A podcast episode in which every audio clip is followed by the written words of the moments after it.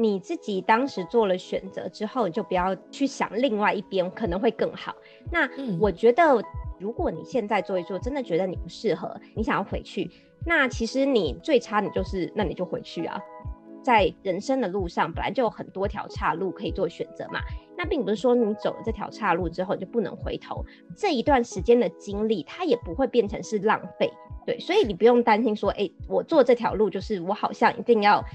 强迫我未来就只能这样继续走下去。你随时觉得不好，都还是可以回头的、啊。Hello，各位听众，大家好，欢迎收听《女力新生》，这是一个支持女力、分享女力的访谈节目。我是主持人唐心。我最近啊，对于“选择”这两个字还蛮有体会的。选择做自己喜欢的事情啊，真的很不容易。尤其是呢，在像是职涯上啊，当你的选择并不是一般社会上所认知的，大家会觉得说，嗯，很高薪啊，或者很有前景的这个时候，那可能我们就要面对到一些质疑的声音跟自己的选择。那如果呢，我们可以很清楚知道自己的初衷，为什么要往这边去做选择，这么出发，那我相信任何决定都会是最好的决定。今天呢，我们女力新生要访问的女力大来宾呢，是一位我非常佩服的女性哦。她本身呢，深耕 AI 的科技领域，光是这个领域呢，我就有很多很好奇的地方。再来呢，她原本呢，其实在国外啊，有非常好的工作机会，就是那种我们人人称羡，觉得哦，太难得了吧。但是呢，他仍然忠于自己哦喜欢的事情，对于教育的热忱，决定回到台湾来当老师，也培育了非常多的科技人才。让我们一起来欢迎陈运农老师。Hello，大家好，我是陈运农，大家可以叫我 Vivian。Hi，Vivian，很开心今天可以访问你耶。我也是很开心可以。让这边很多女性的朋友的听众，然后可以了解我的故事。那希望你可以 motivate 大家，可以多去思考自己的选择。好的，我超兴奋，因为像我呢，就是文组的，所以我对于像是这种理科的专业啊，并没有到 非常的厉害，所以我很好奇，Vivian 深耕在 AI 的科技专业领域啊，那我也有看过，就是其实也蛮多报道。都有报道到 Vivian 老师的这个专业，那我还蛮好奇，就是啊，一开始会让你想要往 AI 这个领域走的一些原因是什么呢？是你本来就很喜欢吗？嗯，我觉得我从小应该就对于 AI 有一点点就是憧憬。那我觉得这可能从小时候看过的很多电影，或者是我不知道。在座的各位有没有看过？就是小百科，算是科学类的书籍吧。然后其中有一本的其中一一个内容，它就是在讲述当时他猜想的未来的世界。那未来的世界就有非常多高科技。那有一些科技可能现在真的已经被实现了。那大概是我嗯，可能幼稚园、小学看那种书。那有些科技就像是你一进门就有一个机器人可以跟你。对话，然后你也可以指使机器人去做一些事。那我觉得我是一个有点懒惰的人，我就觉得很多东西可以让机器人帮我们处理，感觉就是太棒了。对，所以我觉得从小就有一点点对于 AI 科技的向往。那一直是到了大学之后，然后开始在选择不同的研究方向。那个时候就觉得，哎，用语音，然后直接让机器可以听懂我们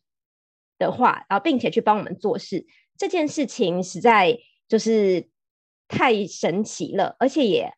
非常希望我们的未来是可以长这个样子。虽然那个时候还没有办法实行，但是我觉得如果我们可以往这个方向继续深入，那有一天说不定我们的未来就会像我以前看过的那种未来科技的样子。那希望能够就像钢铁人，他有一个。很厉害的 Jarvis，我们可以直接跟他用对话的方式互动。虽然当时就选择做这个领域，对，那时候刚开始做的时候，其实也完全不熟悉、不了解，是太特别，而且呃，听起来就是哎，小时候阅读很重要，哎，印象很深刻，因为有看到 AI，就觉得哎，这种东西太酷了，然后可以用在生活里面。那 AI 这个专业啊，在我们生活当中有没有哪些是现在已经有在用的 AI 啊？这可能大家会比较明确知道说，哦，原来这个已经有了。像是哪一些？哦，这其实还还蛮多的，像是大家每天手机上面的脸部辨识其实就是 AI 的一种哦。对，然后再加上比如说你可能会用手机做翻译嘛，那现在有一些翻译的工具已经更厉害了，它可能可以你直接把照相机打开，然后你就直接。拍现在，比如说外面，你现在到日本外面的招牌，然后它就会及时的把那些招牌的日文字全部辨识成中文，然后你就可以看得懂。嗯、对，或者是餐厅里面的一些 menu。哦哦，那这超方便的，它等于是可以让我们的生活更便利的一个东西。对，然后如果是跟语言比较相关的话，其实，在 YouTube 上面，如果比如说你现在如果是传一个影片上去，然后它其实是可以开启那个。语音辨识，然后帮你把字幕辨识出来。当然，它不会百分之百准准确，不过你可能就可以由它当时辨识出来的字幕，然后再做后续的修改。哦，了解。那 Vivian 的、嗯、呃，你本身的这个研究啊，也是就是像这语音的这一块嘛，对不对？对，我的研究就跟语音语言对话比较相关，就是像刚刚说到的，嗯、如果我们有一个 YouTube 的 video，然后我们要把它。转成文字，转成文字之后，后续我们要怎么去理解这个内容到底在讲什么？那我们能不能自动，比如说帮他下一些标题，或者是一些重要的一些 tag，然后把辅助搜寻，这些都算是其中的一环。你觉得这个 AI 啊，就是从以前的发展，然后到未来，还有没有什么它接下来的发展优势，或者是可能遇到的瓶颈呢？嗯，我觉得现在的大部分的发展还是比较多，都是在一般的科技领域。但其实 AI 很擅长于，呃，它它应该说，它只要有相对应的资料，它其实就可以从里面学的不错。举例来说，如果我们有很多法律相关的条文，我们让 AI 来学，那它其实也可以理解法律里面的这些知识，那它就可以辅助律师。那因为律师其实有很大一部分时间都是在去寻找过去的一些相同的判例嘛，那他寻找到了之后，他可能才会辅助他做后续的决策。但前面这边寻找的这些动作，很多都可以让 AI 来帮忙做，所以我们就可以节省，就是。律师的时间，他们只需要把 AI 找出来的资料，然后再经过他们脑袋的统整，那最后就可以比较有效率的产出他们现在的各式的业务。是我我刚刚这一段呐、啊，就是除了觉得 A Vivian 超级专业之外，我也学到了很多。我突然想到一个 Vivian 可能很常会被问的问题，就是会不会有蛮多人在跟你探讨未来就是 AI 取代一些人的工作的问题啊？会耶，其实还蛮多人都会担心说，对不对？你到底哪一些工作会被取代？会不会我现在做了一个工作，然后渐渐的这个工作就越来越多 AI 出现，那最后它就整个被 AI 给取代了。真的，我刚刚呃从前面听到，因为其实听起来就是它非常便利生活嘛。然后我光是用手机拍一下，我就可以翻译出一个文字。那我我当然会觉得哇，这个太棒了，好方便哦。那我又会想到，就是因为我自己也是老师，然后我就会想到说，哇，那这样子有一些那个英文 英文翻译或什么的，那会不会减少一些工作机会呢？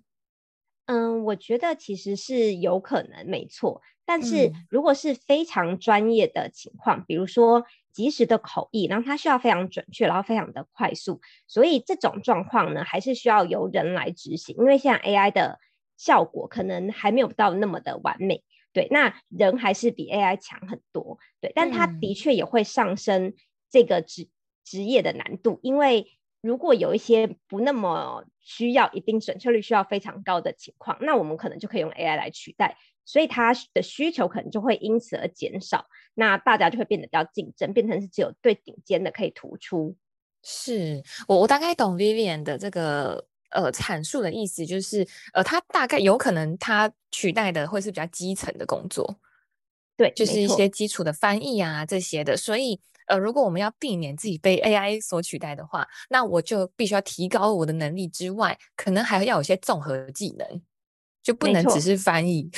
我可能还要懂沟通啊，人啊，那这样可能就会比较安全哈。哎，我之前有建议大家怎么去判断你的工作容不容易被取代，就是你就去看你的工作是不是一个很 routine，然后重复性非常高的。如果是这种工作的话，嗯、其实比较容易被 AI 取代，因为 AI 就是很擅长在大量资料里面学同一件事情。但是如果你的工作是嗯、呃、比较复杂，你可能需要了解 A、了解 B，然后去做一些同整，或者是有很多跟人需要互动的部分，在这种情况下，其实你要被取代的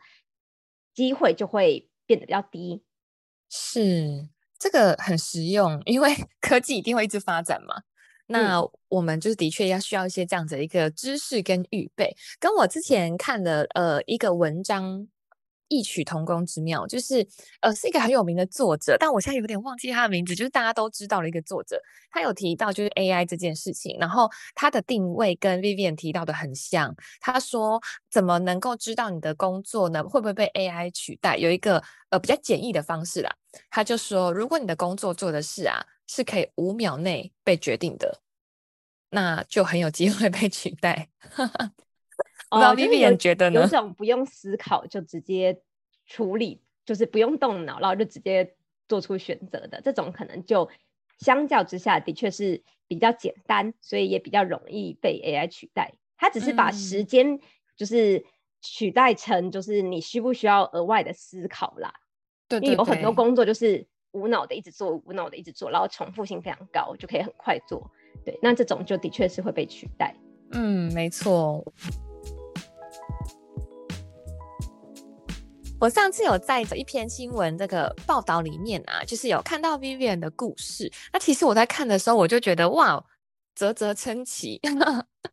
那也跟大家这个呃简单介绍一下，就是 Vivian 本身其实在这个国外啊，其实有非常好的工作机会。然后呢，后来呢，Vivian 放弃了微软、哦、这么好的一个工作机会，然后后来就决定回台湾做教育。然后这块我其实很想要跟 Vivian 就是多聊聊看，因为我其实也是这教育产业的，我很好奇，就是 Vivian 当时的这个选择啊，为什么你会决定回台湾做教育呢？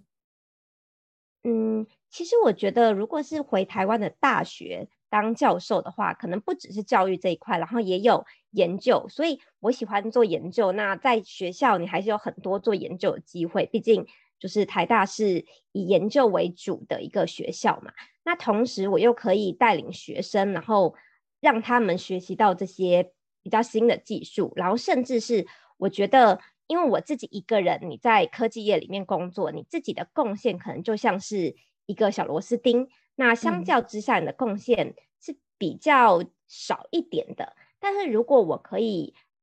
教导非常多的学生，那每一个学生他们未来，假设说他们未来都去当工程师好了，那他们每一个人都可以有他们自己的贡献。那这些贡献中，我会觉得我自己也多出了一份力，而且也有可能有其他的学生，他未来也是诶想要想要当教授，然后再去教导更多的人。那我会觉得我一个人可以提供的。贡献度其实可能是回来当教授可以贡献整个社会，感觉更多。然后我自己也觉得跟他们互动的过程中，然后从他们完全不会，然后慢慢的看他们成长，我觉得这是一个很大的成就感。那我觉得有这个成就感的人，可能是还蛮喜欢教育的。嗯。Vivian 在做选择的时候，考量不只是未来发展，那更多是与人相处之间能不能产生更多的影响力，这个真的很棒。那我我还蛮好奇是，Vivian 之前就是在你的这个学习历程里面啊，是不是有曾经遇到过很棒的老师，让你会觉得说，哎，其实呃教育啊，是或者是研究，会是让你很向往的这一块。有这样子的经历吗？还是说是你自己去感受到的呢？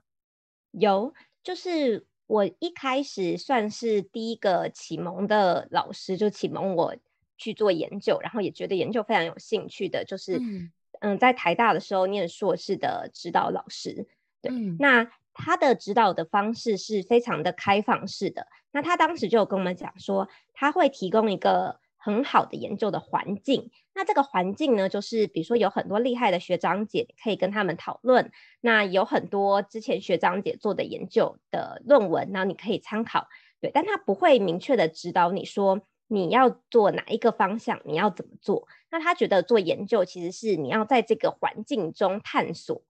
对，嗯、那我觉得就是他给了我这样子的空间，让我去了解说，诶，什么叫做研究？那我自己也是一个比较有想法，然后比较不喜欢被拘束的人，所以我觉得我在里面发现说，我可以自己去找寻我想要做的题目，跟我可以在这题目中，然后去看说，诶，到底哪一个方法比较好？那不用去局限在，诶，其他人可能都是用 A 方法。那我现在想要试 B 方法，可能就会不太行，因为做研究本来就是非常开放的，说不定 B 是比 A 来的好。虽然大家都用 A 来做，所以我自己可以，嗯，不会受到限制。那我觉得这个研究的环境鼓励了我在研究上面继续深入，因为我做完这个硕士之后，我就发现我对研究非常的有兴趣，所以我才希望未来可以研究为主要的工作。所以我后来才开始决定想要出国念书，然后未来想要回台湾当研究相关的职位，不管是研究员啊，或者是台大教授。是哇，很感动，完全可以感受到那个小火苗的确是会传承的耶。真的，而且我觉得当时因为跟老师工就是一起写做研究，然后一起写论文。那我第一次投稿的论文，后来就。上了一个国际的会议，然后我们就跟老师一起去那个会议参加，就是要报告。那在那，就是我们到了美国的当地，然后当地就有很多老师之前的学生，然后就可能就会请，嗯，嗯，就是请我们吃饭呐，然后跟我们聊天。那我们就会觉得，哇，如果你是一个老师，你之前培育的许多的学生，许多的人才，他其实会散布在世界各地，然后。嗯、你去了各个地方，你可能都可以遇到你这些学生，那你也可以了解他们的后来的发展、后来的故事。那我觉得这样子互动的感觉，就是我觉得非常的，就是就是被影响的很深。那我也很希望自己可以跟老师一样，能够影响这么多人，让大家可以走到他们想做的事情，然后走到对的方向。我觉得，身为就是老师啊，当然就是 Vivian 的这个前辈指导教授，非常专业，非常厉害。我我相信这位老师如果知道呃 Vivian 这样子的一个传承，他也会觉得非常感动。就是他就不只是一份工作而已了，他是一个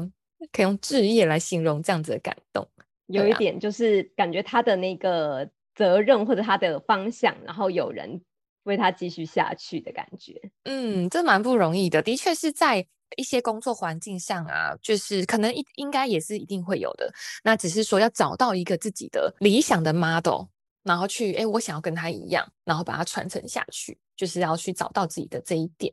Vivian 在出国念书的时候，然后在呃，包含 Vivian 在台湾就有呃很不错的成绩嘛，然后又出国念书。那有没有 Vivian 看到，就譬如说台湾跟国外的一些教育或者是一些呃学习比较不一样的地方？哦，有这个我也很多想分享的，就是这也是我回来的其中一个原因，因为我觉得有一些值得参考的地方，我们希望能够带回来台湾的教育。那首先我一开始发现一个最大的不同是，就是国外的学生大部分都还蛮主动的，所以国外的课业或者是，嗯、呃，该说国外的一门课，那它的内容。教学真的老师有教的部分，可能相较下是比较少的，可是作业的量是非常大的，而且有很多章节可能是老师不会上课教，但是你就是为了做作业，你就要自己回去看，所以他的感觉有点像是老师只是把你引入门，那剩下的你要自己去理解，自己去花时间去吸收，自己去深入研读。但是我觉得在台湾的教育，至少我从小到大比较多都是，诶。老师有讲的东西才会出成作业，才会考试。老师没有讲的，就假装呃可以跳过这样。对，所以跟国外很不一样。那我觉得像这种状况，其实就会让学生的主动性会有一点差异。因为像台湾就是比较被动嘛，老师有讲的我才吸收，老师没讲的我就不吸收了。那国外的话就会变成是他把你带进去之后。这些全部你都要自己主动的去规划，主动的去阅读，所以他们自己去吸收新知跟自己去组织知识的能力，其实是会比较强的。嗯，是，这是我觉得一个在教育上面蛮大的一个差异。是，对啊，这个我也非常的有感受。我我自己，因为我自己是在做那个呃口语表达课程的教育训练品牌，然后我刚好前阵子呢，就是有探讨到一个问题，就是关于提问这件事情。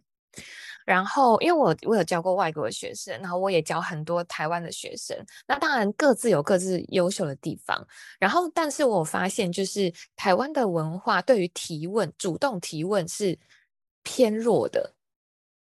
不太会主动愿意提问题，或者是敢提问题。没错，我们也有发现这件事情，而且我觉得这其实是从小到大的训练所造成的。因为，嗯，我后来有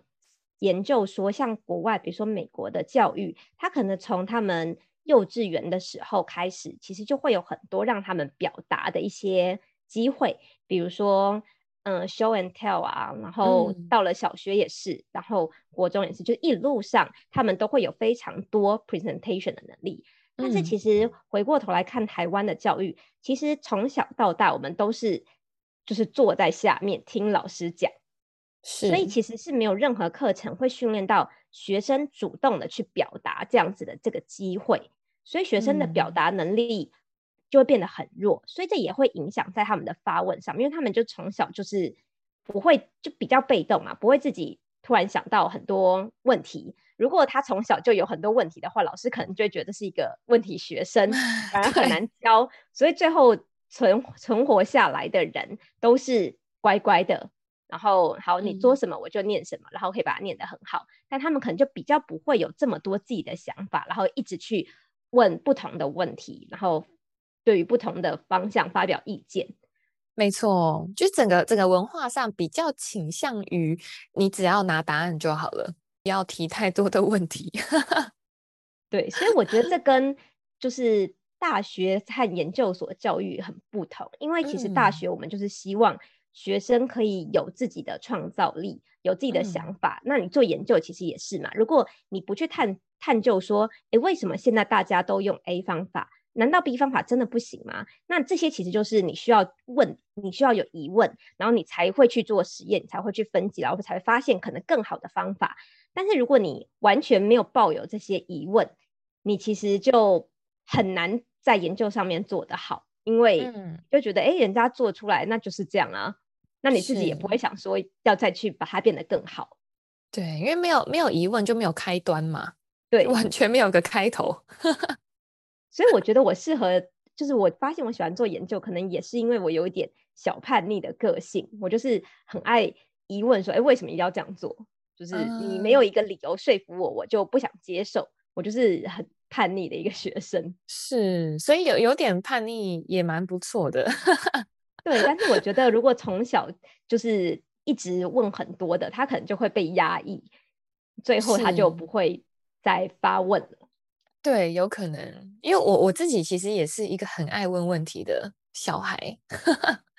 但我的确有在那个呃就学成长的环境中感受到这件事是不好的，就是同才可能会觉得你怎么一直问呢？浪费时间，对，你为什么一直问呢？但我就真的好奇。很可爱，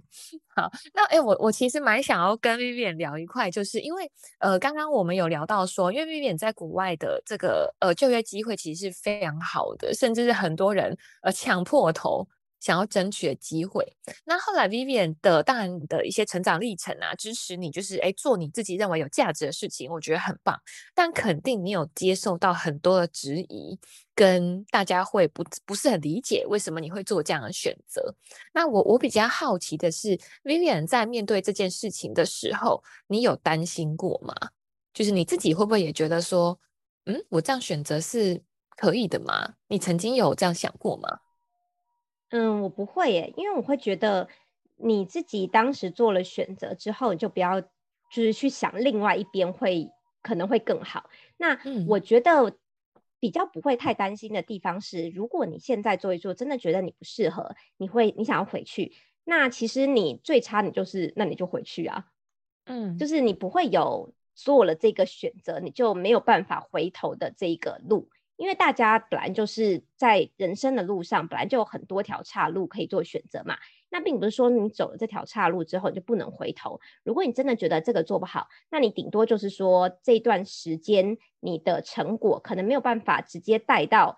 呃，你前面去，在你的工作上。但是这一段时间的经历，它也不会变成是浪费。虽然你可能会觉得，我就浪费了两年，然后在台湾这边当教授，然后也不知道在干嘛，然后两年后可能一样回去微软工作。但是这两年的经历，其实某种程度上，它也变成你自己的养分，说不定未来它其实可以在你的工作上辅助你。比如说工作，如果你有一些机会去带到实习生，那你的这些教育的经验，可能就可以辅助你在工作上面做做得更好。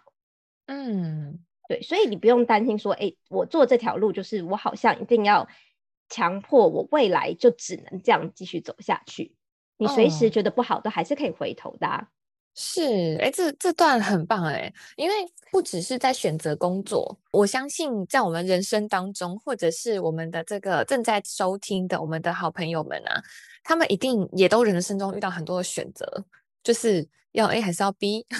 要 B 好吗？A 好吗？那很多时候我们可能就在选择当中就就会停滞在那边，甚至是选完之后会觉得，哎，我会不会选错了？那我觉得 Vivian 这段超好的耶，就像这样子的选择的一些呃逻辑呀、是不是可以大概浓缩成说，好，我们就选择我自己可能呃最真正最想要的，然后但是呢，不代表说这个尝试未来不能转弯嘛，不要给自己那么大的压力。对对对，没错。然后最差的风险是什么？这样，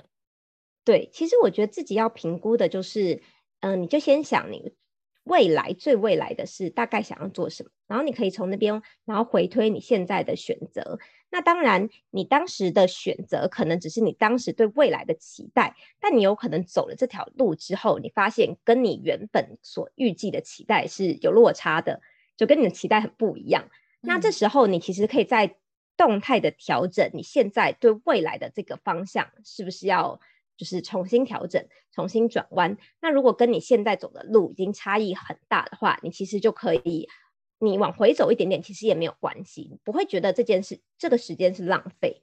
是，呃，这点我觉得很重要哦，就是呃，当我们在做选择的时候，那 Vivian 有提到说，先想好未来的你想要的是什么，就是我们俗称的以终为始嘛。就是先想好，OK，我未来 最理想的目标，然后我们再去做这样的选择。然后，但是很重要的是呢，就是这中间是动态调整的，不是说永远这样子。嗯、而且，就算是往回走一些些动态做一些调整，其实这些历程都是有帮助的，它不会是完全是零。嗯、对，其实就是经历嘛，就是人生中很多事情，它本来就不是。全部都以利益为导向，嗯、就是你中间的这些生活啊，你认识的人呐、啊，你受到的各式各样的帮助，或者它其实都会是你的人生的经历的一部分。虽然它可能不一定可以带来你职涯上面的帮助，但是它对于你的人生是都还是会有不同类型的养分。嗯，没错，就是可能是一些呃经历啊，或是软实力啊，甚至是自己内心变得更。成熟，嗯，而且我有发现，其实如果有这些不同尝试的人，他的弹性其实是会比他从头到尾都走同一条路的人来的更大的，因为他大概知道怎么去动态的调整，不会把自己限缩在某一个范围内。那如果从小到大可能就是顺顺的走一条路，那他可能比较没有办法去。去改变，或者是他比较没有办法去接受，在这边有什么挫折，他比较不容易去弹性的，就是转弯。嗯，所以我觉得有这种探索过的经历，其实对于你整个人的探索能力啊，或者是弹性度，都是有帮助的。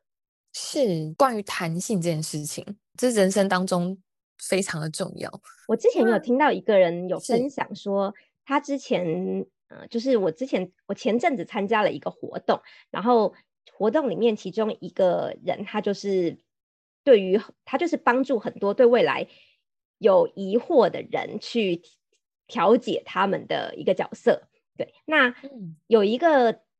律师吧，对，他就是从小到大就是第一志愿，然后就是建中啊、台大法律，然后后来就成功当了律师。但是他当了一阵子律师之后，他就是其实一直。他最初最想当的就是厨师，他非常想去，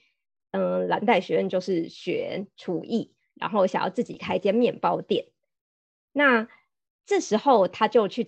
咨询这个就是这个这个人，他就说他很想当厨师，然后他也查了要去哪一个学校，然后也做了这些申请学校的准备。然后他那个人就跟他讲说，嗯，那这样很好啊，他听不出这里有什么问题。不过那个人就说，可是我现在已经是一个律师了。那他说，所以呢，他说，那他如果放弃律师的这条路，然后去就是念厨艺学校，然后最后开面包店，最后如果失败怎么办呢？那他。他就说：“那失败你不就回去当律师吗？”然后他自己就想一想，也觉得，哎，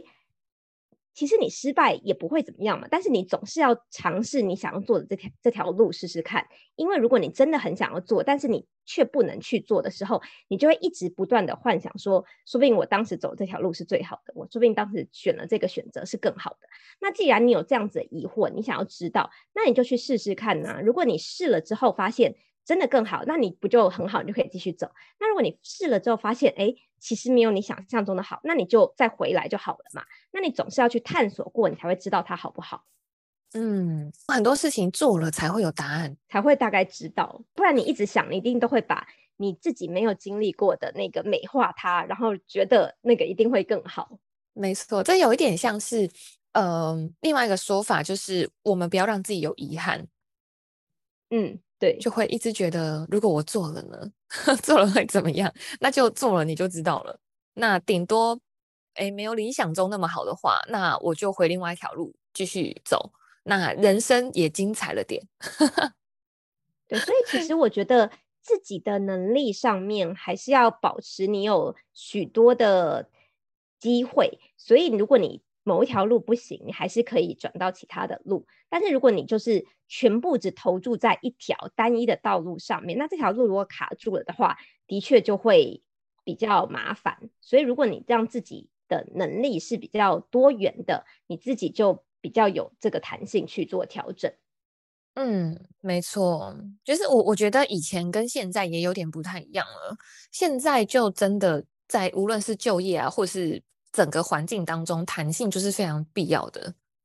对，那、嗯、对啊，跟过去也有点稍稍不同。因为这个世界变动目前实在太快了，你永远不知道你可可能这个工作突然就被 AI 取代，然后你就没有工作了。对呀、啊，好紧张。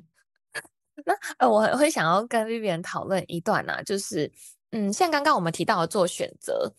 可能有还蛮多人是 OK，我们在做选择的时候，我可能是知道我自己是比较喜欢，譬如说 A 的，然后我也很想要去挑战 A 的。但是比较多我们在遇到说，当外界如果大家不理解的时候，或者是可能跟我很亲近的人，他们对我的选择有所质疑的时候，不知道 Vivian 会怎么面对这样子？就是 OK，我内心是知道的，但是我不知道怎么面对别人对我的疑惑跟质疑。你有没有什么样的经验或者想法呢？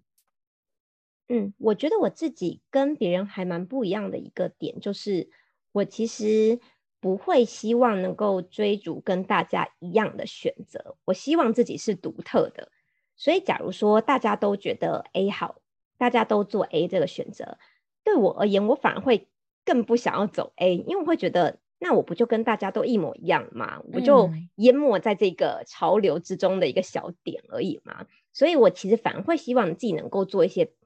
比较独特的选择。所以我其实不会因为大家都做某一件事情而觉得我就应该要这么做。对，那当然这个他大家做的这个选择一定有他的道理嘛。可能就是比如说你的薪水比较高啊，你的生活比较好。对，那这它其实都有它的道理。但是如果这些选择当中，你自己很清楚的知道你自己要的东西跟别人要的是不一样的，那你就可以正视你的选择其实才是符合你的，因为每一个人他都有自己希望追求的东西。那可能是大部分的人他在比如说刚开始工作的时候，他没有办法思考到那么未来他最后想要做到什么样子的工作。那最眼前他可以看到的可能就是好薪水跟。嗯，这个工作好不好？对，所以大家都会往薪水比较高，嗯，工作看起来就是工时比较不长的这些工工作去找。可是如果你把眼光放远一点，你希望你自己追求的不是只是一个薪水高的工作，你希望自己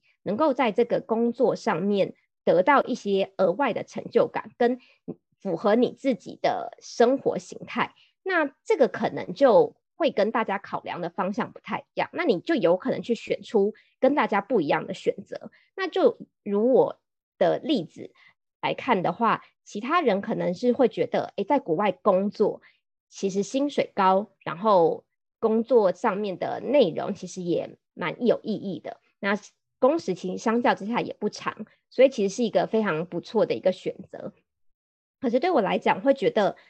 这个工作。你从头到尾，其实你就是一个工程师嘛，那你最后可以带来的影响力，其实相较之下是比较低的。那你的成就感，其实大部分都是来自你开发出来的这些技术，开发出来的这些产品。那我觉得，如果我来当老师，首先是我可以做出的影响，应该是至少对于台湾的学生而言，是远大于我在外国外当一个工程师的。那再来就是，我也考虑工作上面的性质。我到底喜不喜欢，就是每天跟电脑互动，只跟电脑互动，然后只做就是研发这样子的工作，还是我其实比较喜欢跟人的互动？如果我发现我其实比较喜欢跟学生互动啊，跟大家讨论，那我其实其实是更适合就是回来当做教职这样子的工作的。那每一个人的考量本来就不一样，因为有些人可能就不喜欢跟人互动啊，他当然不会想要走教职嘛。嗯，所以我觉得。自己不用因为别人的选择而去改变自己，你只要确定说你自己现在做的这个选择，它是符合你自己的想法的，然后它的很多优势都是你可以看得到的，那我觉得你就放心的去做。因为我觉得大部分的人其实都是没有太多想法，然后会比较追逐潮流。大家做了什么选择，好，那我就也做这个选择。但其实这就是你没有想清楚。嗯、你远一点来看的话，就会发现当时做同样选择这些人，渐渐的他们就会出现不同的一些选择，不同的岔路，因为他们可能过程中才发现，哎，他其实不是真的想做这件事情，然后才会走到其他的地方。是哎，真的就是。人生毕竟是自己的嘛，所以与其就是跟从别人的目标，不如就是像刚刚 Vivian 提到的，就想清楚我要的到底是什么。而且有一点还蛮重要，就是到底什么会让我自己感到快乐？嗯，那因为这个快乐才能够让我们走得更远，然后让我们觉得嗯，这一切是有价值的。不然，如果是追随可能是别人给的答案的话，即便这个答案大家都满意，可是有一天你还是会换选择。对，我也是 最近听到一个我真的觉得很棒的，想要分享是，好啊，大家都是在追，就是我们会问很多人说，哎，你现在工作追求的是什么？大家的追求其实都是我要追求财富自由，嗯，但其实实际上你在追求的不是财富自由，你在追求的其实是自由，嗯，就是你其实想要的是你可以做任何事情的这个自由的选择空间，嗯。对，那你财富自由其实只是因为哦，你不用担心你的钱财，所以你可以随意的做选择。那如果说你最终追求的其实就是自由的选择，你何不就一开始就直接追求这个就好了？还要先累积到一定多的财富才去做这个追求？嗯，没错。其实最重要的就是人生的自由嘛，无论是心理，嗯，或者是选择上的自由，这才是大家真正想要的。嗯。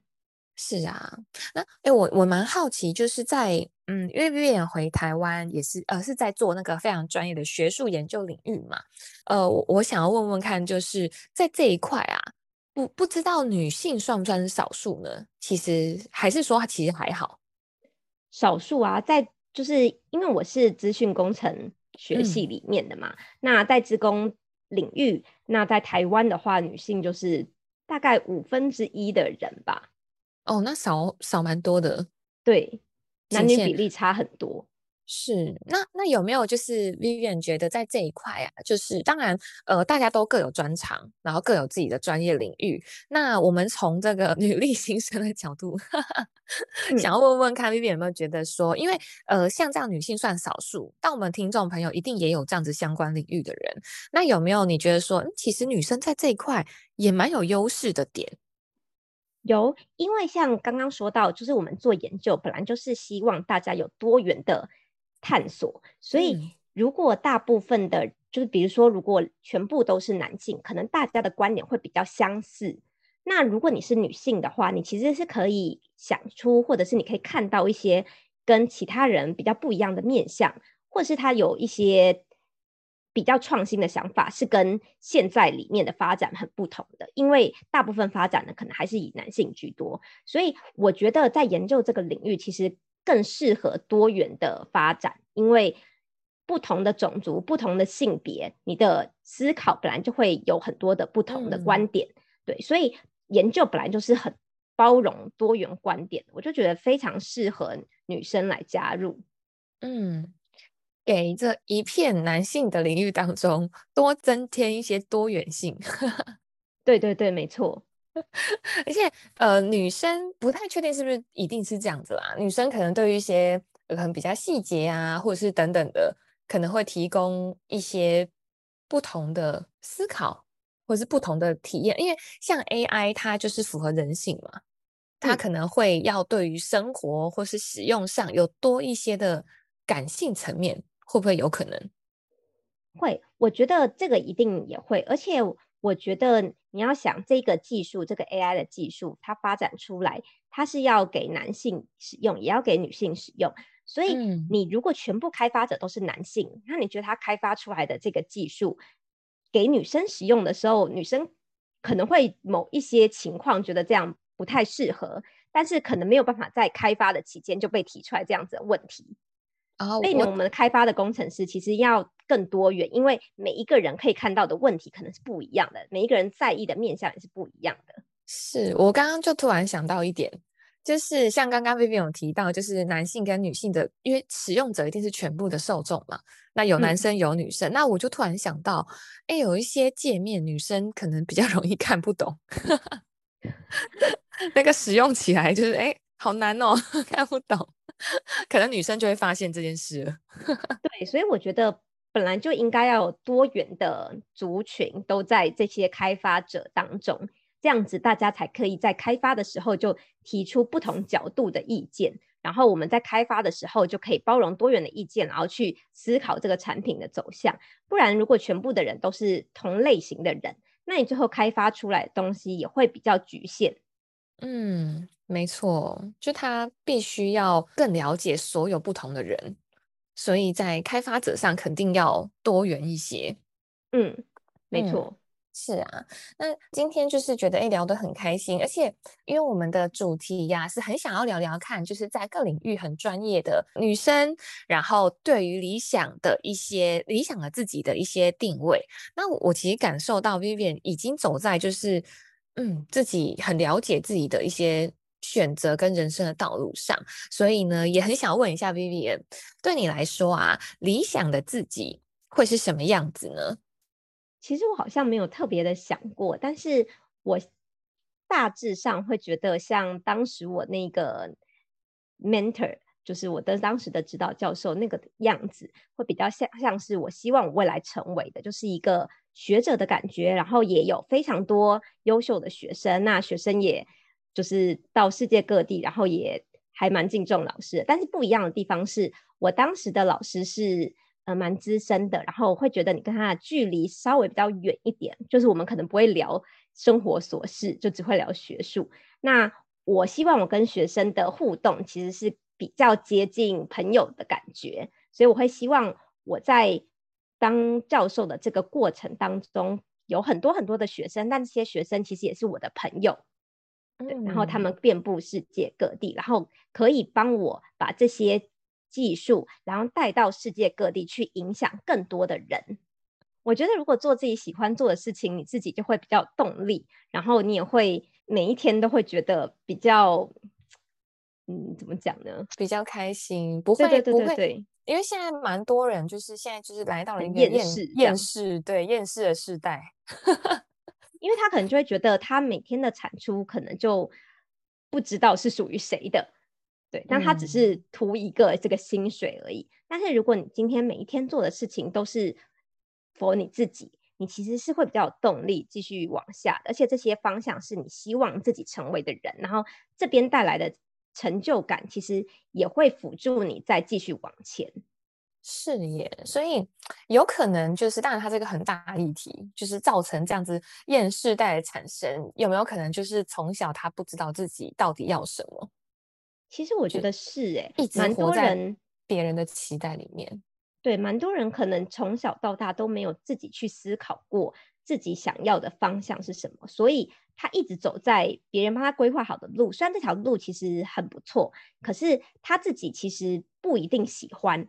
或者是他也不知道自己是喜欢或不喜欢，嗯、因为他也没有做过其他的尝试，他不知道他会不会更喜欢做其他的事情，所以他就会觉得，哎，我做这件事情只是图一份温饱，图一份薪水，那他就。做的时候一定会很没有动力嘛，所以我才会希望大家可以在更早的时候就去探索你自己到底想做什么。那当你清楚知道你自己想做什么之后，你才会比较有动力。就算你现在做的工作不是你想做的，但是当你知道你自己想做什么的时候，你也可以花其他的时间去做你想做的事情。那你的整个生活还是会变得比较多元，然后也比较有意义，然后你也会比较有动力。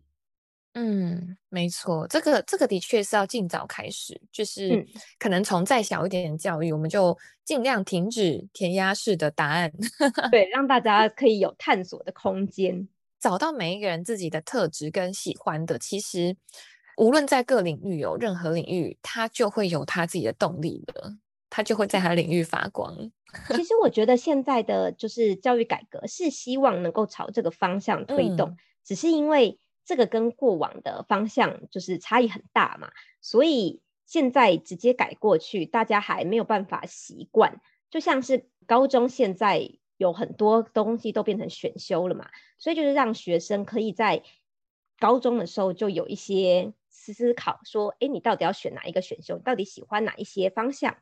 对，那就是迫使让大家自己探索的能力，从大学然后往前一点去做探索。但是大家一开始可能就觉得，呃，不知道自己要选什么，那是不是就选一些可能比较符合高分科系的那些选修？对，那这样就也失去了他一开始的这个探索的，就是设计，就是原本就是要让你说你自己去修修了之后，你就发现，哎，你喜欢哪一个？那你喜欢某一些内容的时候，那可能比较。能够告诉你说，你未来的大学的科系可能比较适合哪些科系，你可以去申请这些科系。但是大家可能就会变成本末倒置，想说哦，因为他可能这些科系比较有未来，所以为了申请这些科系，我就去修这些科系相关的选修。嗯，对，是，所以我觉得还是需要一些时间让大家慢慢的调整啦。需要需要，而且也的确是感受到说，哎，教育在这一块扮演了非常重要的角色。嗯，就如何引导出每一个人他自己的本身的特质、他的理想、他的规划，跟他喜欢什么，这些都是很重要的。对啊，那也很感动，是 Vivian 本身自己的确就已经在往这一块来做，呃，培育作育英才 的一个很重要的角色。好，那最后一题呢，我想要跟 Vivian 聊聊，就听听看 Vivian 的角度。那你认为啊，你一路走来啊，让你可以持续坚持的女力精神会是什么呢？我觉得可能就是我有点叛逆的个性吧，因为我从小可能就会觉得，哎、嗯，为什么，嗯、呃，理大家就说理工科的好像男生就会比较有优势，那我就是不信邪，我就觉得。我自己也可以在这个方向做得很好啊，那我也想证明这件事情给其他人看，所以我觉得一开始其实是因为我叛逆的想法来去带领我继续往大家可能刻板印象会觉得你不适合的方向前进。那后来的确发现，哎，其实我自己是很擅长的，所以我也会更加希望未来的许多女性，当你在过程中遇到很多。人的质疑或者是阻碍，然后甚至是因为刻板印象而建议你不要走哪一些路，那我觉得你都不用太在意，你应该要坚持你自己适合的方向。如果你在理工上面真的是做得比较好的话，你就不用在意他们的眼光，你就走这条路。因为大家可能就会担心说，诶，很少听过女博士，诶。对，很少听过女、嗯、女工程师，哎，你是不太适合吧？工程师都要加班，适合女生吗？等等，大家就会有这些质疑。但是我觉得，就是就是因为大家有这些质疑，我们才更要证明他们的质疑是错的。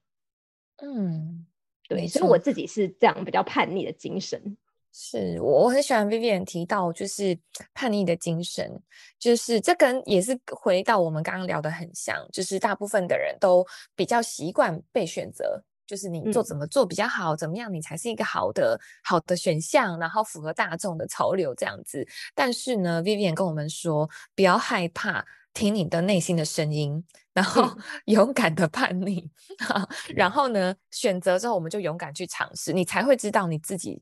到底适合什么。然后我们也的确是看到 Vivian 这样子一个勇敢的叛逆，然后。现在在你的工作职涯上面闪闪发光，然后过得很开心，充满动力。